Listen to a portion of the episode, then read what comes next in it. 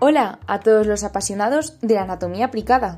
Soy Alba García Cervigón del Bernardo Balbuena y hoy vamos a escuchar un nuevo podcast acerca de esta.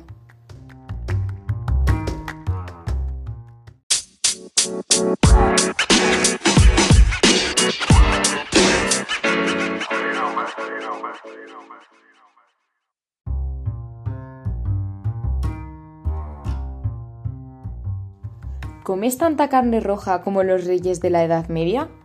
¿Eres un aficionado a las bebidas endulzadas? ¿O no sueltas tu botellín de cerveza ni aunque llegue el fin del mundo? Hoy te voy a hablar de una enfermedad que podrías sufrir si tu respuesta a alguna de las anteriores preguntas es sí, cuyo nombre es la gota.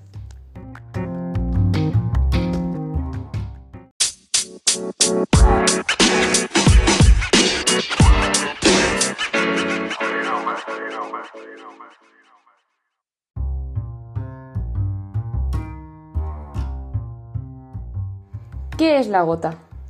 Esta es una forma común y compleja de artritis. Sus síntomas casi siempre ocurren de forma repentina, con frecuencia por la noche. Estos son los cuatro siguientes. El primero, el dolor articular intenso, pues afecta sobre todo al dedo gordo del pie, pero puede producirse en otras articulaciones, incluyendo los tobillos, las rodillas, los codos, las muñecas o los dedos. El segundo síntoma es la molestia persistente, pues aunque el dolor más intenso, causado entre las primeras 4 a 12 horas desaparezca, es posible que quede un poco de molestia articular, la cual puede durar unos días o semanas.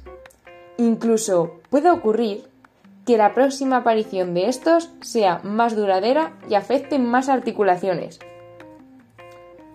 El tercer síntoma es la inflamación y el enrojecimiento de las articulaciones. Las articulaciones afectadas se hinchan, se calientan, se enrojecen y se vuelven sensibles. Y el cuarto síntoma es la amplitud de movimiento limitada. Es decir, una vez que avanza la gota, es posible que no se puedan mover las articulaciones con normalidad. Y ya sabemos los síntomas, pero ¿cuál es la causa? Es la acumulación de cristales de urato, una sal de un compuesto orgánico, del ácido úrico, en una articulación.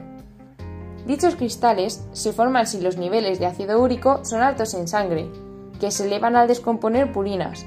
Las purinas son una sustancia que se produce en el cuerpo naturalmente y que podemos encontrar en ciertos alimentos. Los tratamientos más comunes suelen ser la toma de fármacos eh, cuyo objetivo es reducir la inflamación y el dolor eh, de las articulaciones o que reduzcan la cantidad de ácido úrico en sangre.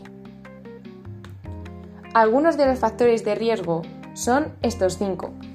El primero de todos, llevar a cabo una dieta basada en carne roja y mariscos, bebidas endulzadas con fructosa o alcohol, ya que estas poseen purinas que elevan los niveles de ácido úrico.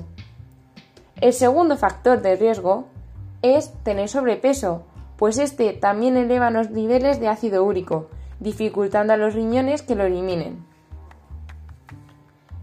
El tercero es consumir ciertos medicamentos que son precursores de ácidos úricos, es decir, que aumentan dichos niveles, como pueden ser los utilizados para la hipertensión. El cuarto factor de riesgo es la edad y el sexo, pues se sabe que afecta a cuatro veces, cuatro veces más a hombres que a mujeres, ya que los hombres suelen tener niveles más altos de este ácido, por lo que desarrollan gota entre los 30 y 50 años. Mientras que las mujeres, como suelen tener niveles más bajos, lo hacen después de la menopausia, pasados los 50 años, una vez que dichos niveles han incrementado igualándose al de los hombres. Y el quinto factor de riesgo es tener antecedentes familiares de gota o algunas afecciones médicas como podría ser la diabetes. Sus complicaciones son las siguientes. La gota recurrente, pudiendo eh, ser experimentar ataques varias veces al año. La gota avanzada, consistiendo en la formación de depósitos de cristales de uratos debajo de la piel, en nódulos llamados tofos, que se inflaman durante los ataques. Y la última complicación son los cálculos renales, pues los cristales de uratos eh, pueden acumularse en las vías urinarias de las personas que padecen gota.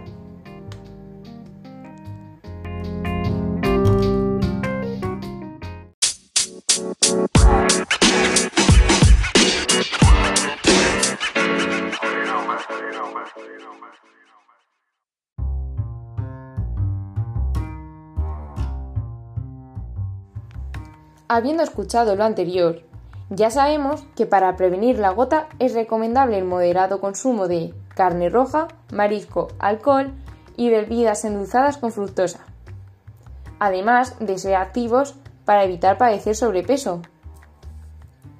También has de saber que debes llamar a tu médico si tienes dolor intenso y repentino en alguna articulación, pues dejar la gota sin tratar puede empeorar el daño. Busca dicha atención médica de inmediato si presentas fiebre y la articulación está inflamada, ya que podría ser signo de infección.